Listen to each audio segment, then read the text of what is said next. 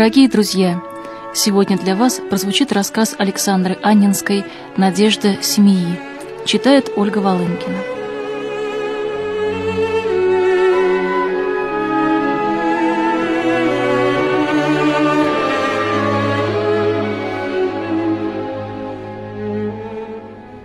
В небольшой, скудно меблированной комнате, игравшей роли спальни и детской, собралось все семейство бедного петербургского чиновника Ивана Алексеевича Смирнова. Девочка лет 12 уселась на окно и, пользуясь светлыми июльскими сумерками, жадностью читала книгу. Мальчик лет восьми расставлял по столу какие-то странные фигуры, вырезанные им самим из бумаги и изображавшие в его игре солдат. Двое других маленьких мальчиков окрутили веревочками ножки стульев и колотили тесемочными хлыстиками своих воображаемых лошадок.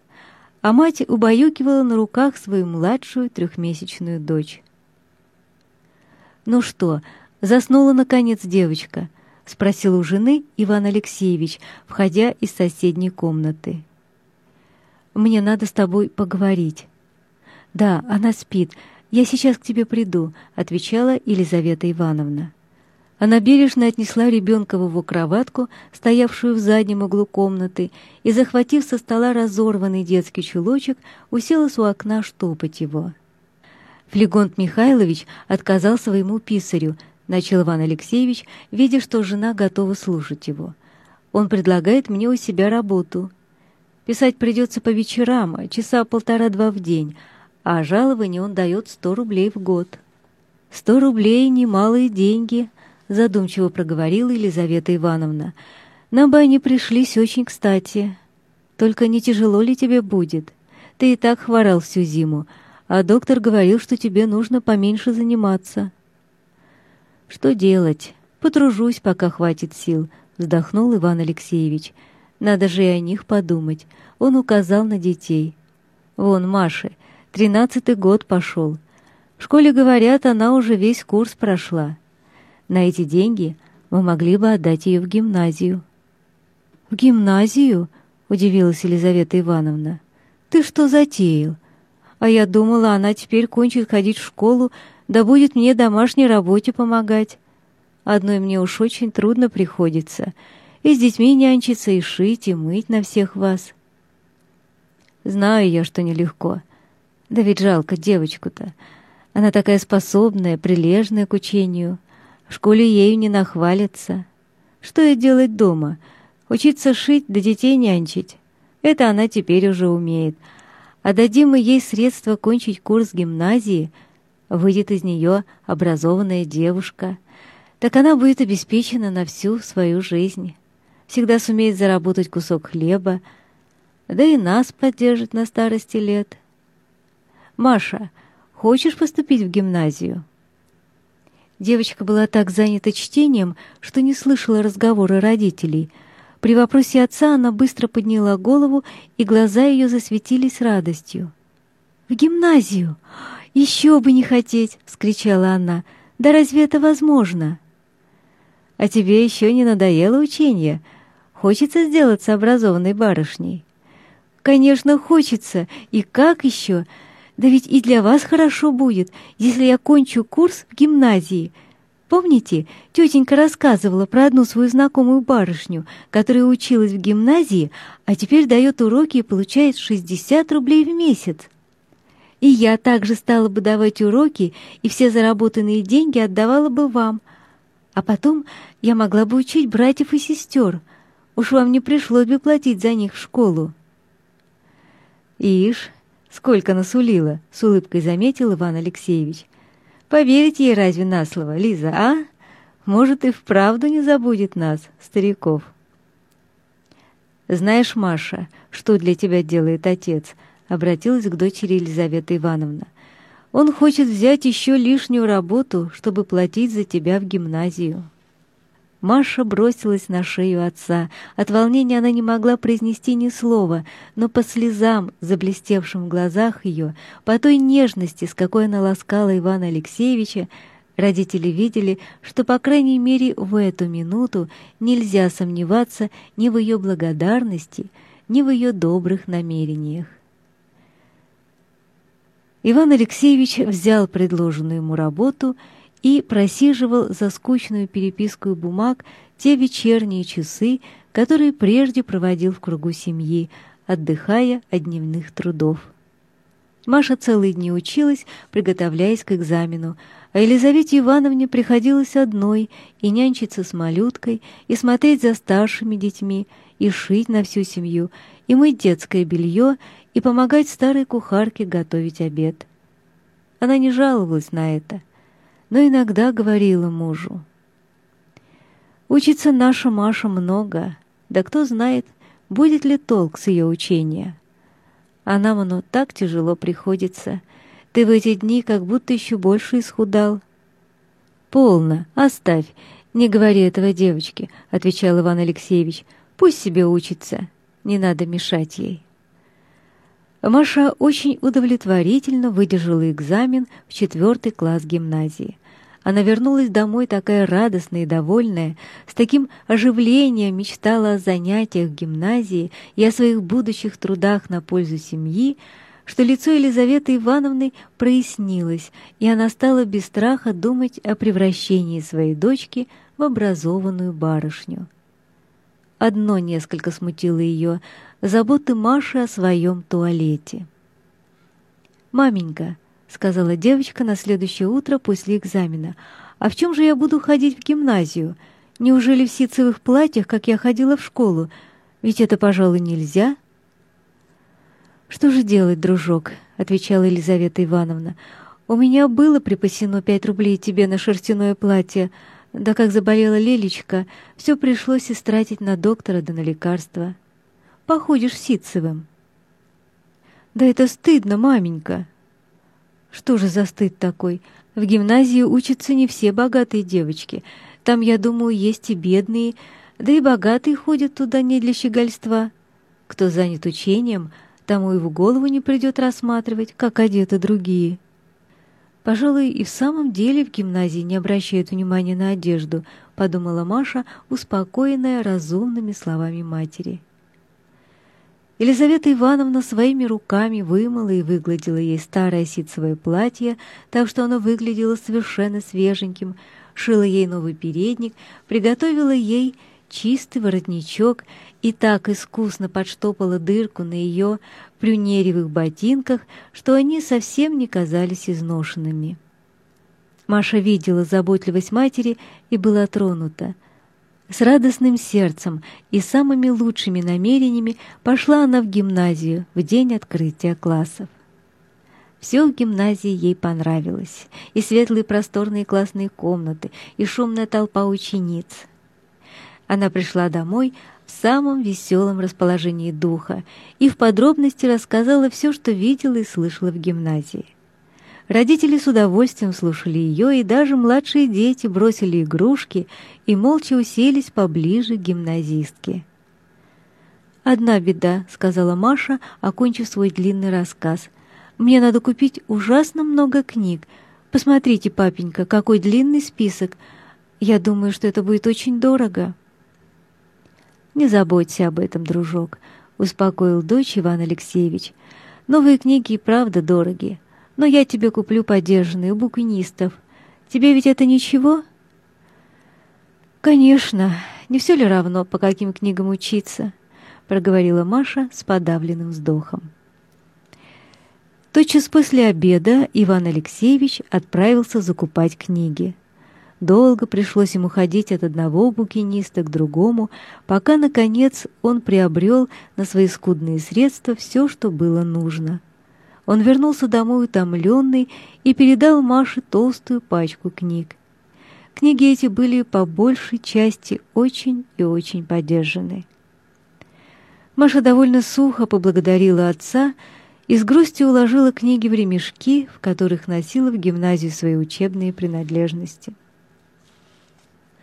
На следующий день она пришла в гимназию до начала классов и, чтобы не терять времени, тотчас начала повторять заданный урок. «Что это такое?» Вдруг обратилась к ней сидевшая рядом с нею девочка.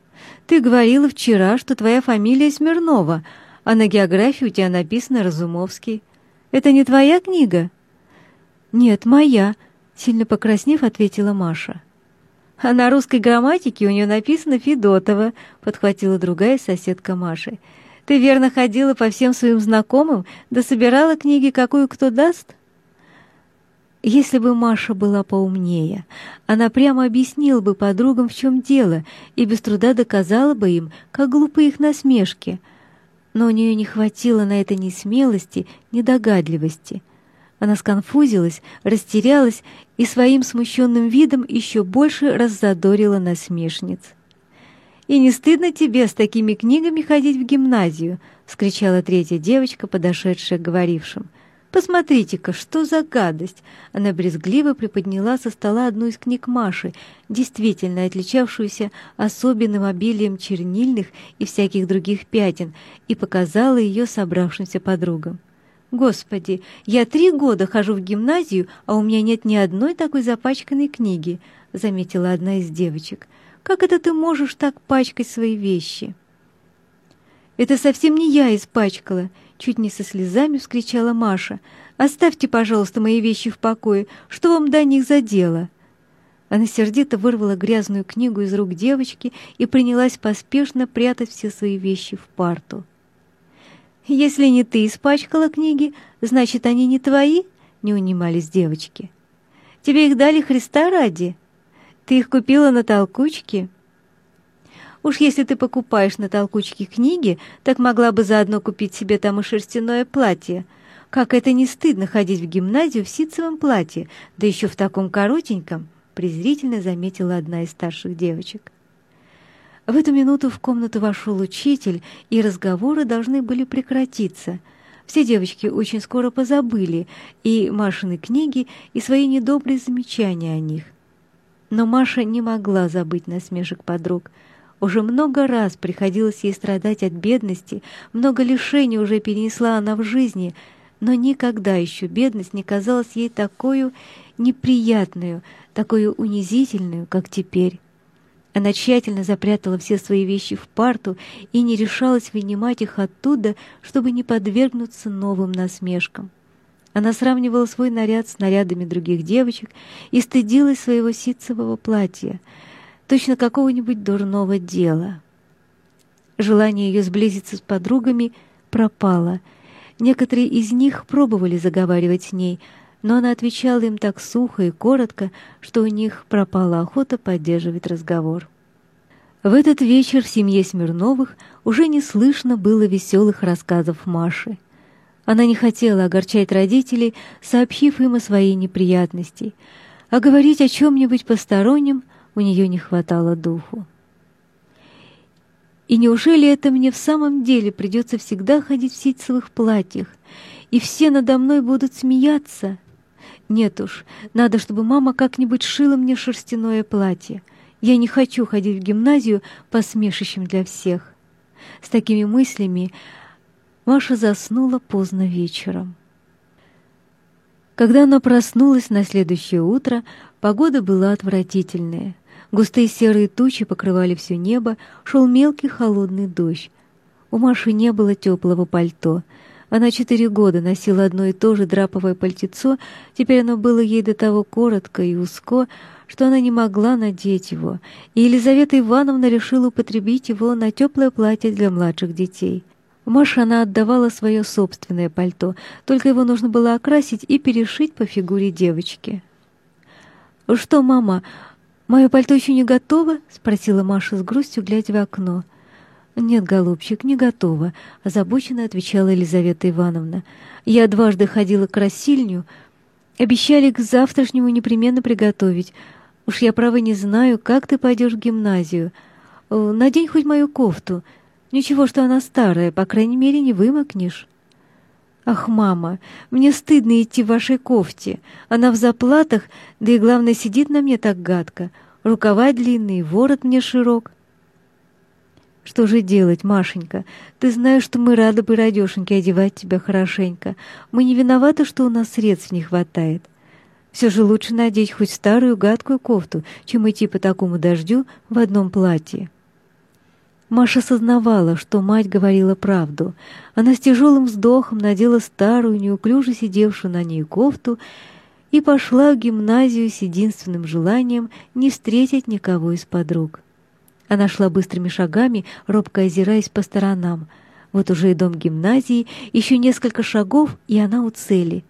Слава богу, не видно никого из гимназисток, верно, еще очень рано.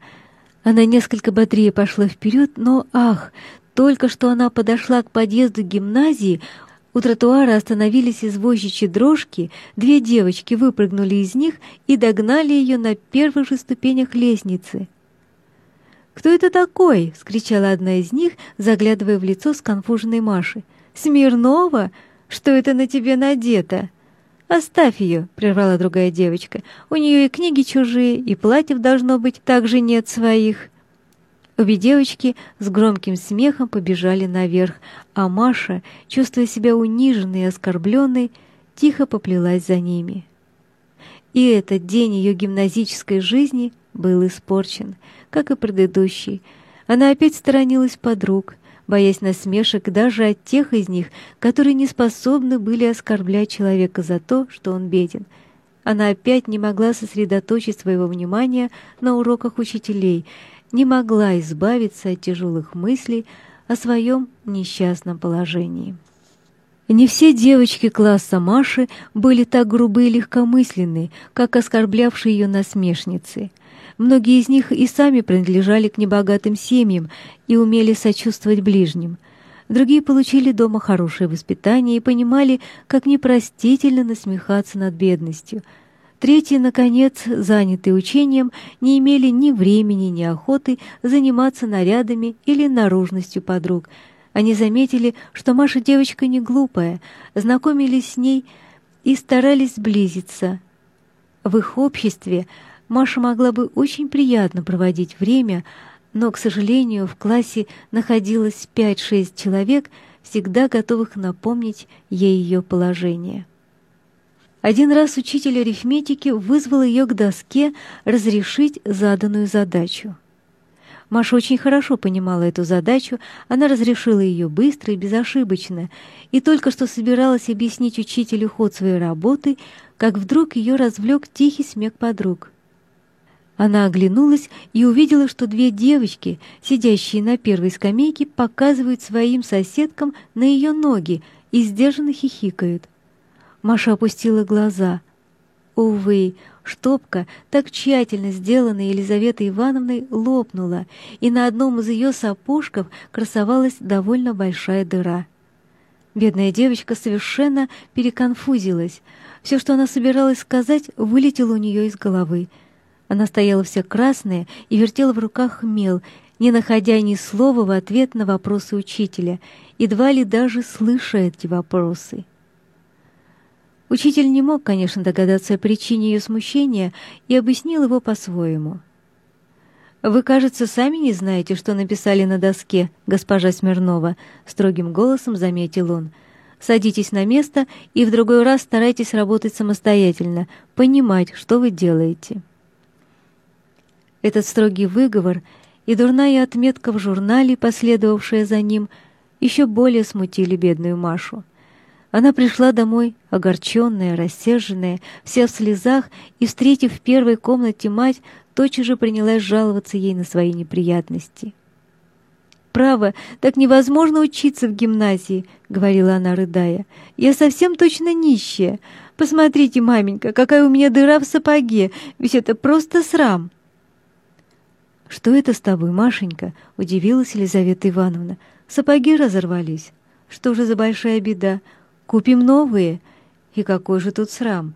Я думаю, это со всяким случается. Да не это одно, а вообще все. Как я одета. Кроме меня ведь у нас никто не носит ситцевых платьев. Надо мной все смеются. Неужели в самом деле смеются? С огорчением спросила Елизавета Ивановна. Смеются над тем, что ты беднее их? Хороши образованные барышни, нечего сказать. Конечно, это глупо с их стороны, а все-таки мне очень и очень неприятно, недовольным голосом проговорила Маша и, отойдя в угол, продолжала потихоньку плакать.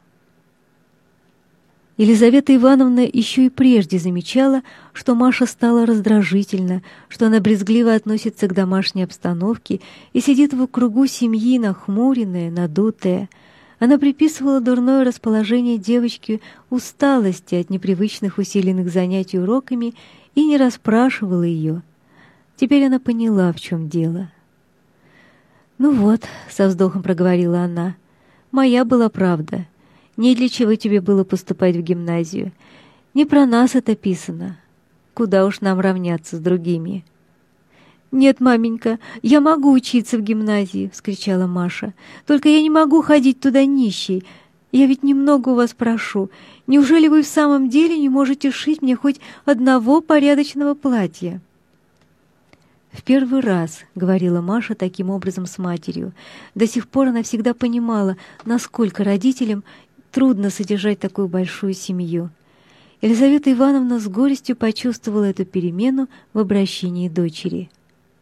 «Бог с тобой, Машенька», — обиженным тоном проговорила она. «Точно ты не видишь, что мы с отцом работаем с утра до ночи и лишней копейки на себя не тратим». Упрек матери пристыдил Машу, но сознание вины еще усилило ее грусть. «Не горюй, Машута», — обратилась Елизавета Ивановна к дочери — Будет у тебя платье. Я совсем и забыла, что у меня лежит полотно, которое Лёлина крестная подарила ей на белье. Сейчас пойду и продам его». «Да ведь вы говорили, что оно нужно лялечке», — нерешительным голосом заметила Маша.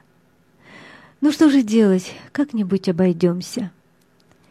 Маша чувствовала, что она не должна допускать мать обижать ради нее младшую сестру, но искушение явиться в гимназию не хуже других было слишком сильно, и она поддалась ему.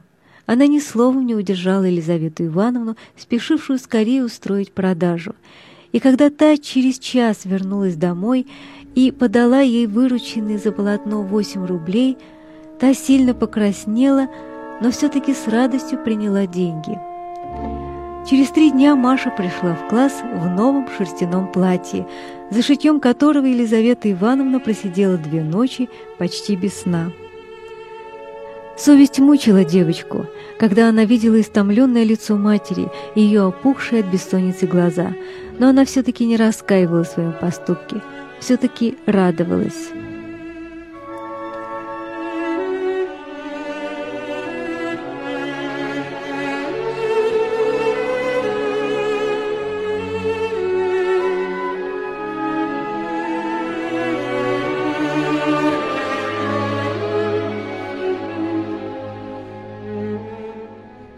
Дорогие друзья, для вас прозвучала первая часть рассказа Александры Анинской «Надежда семьи». Читала Ольга Волынкина.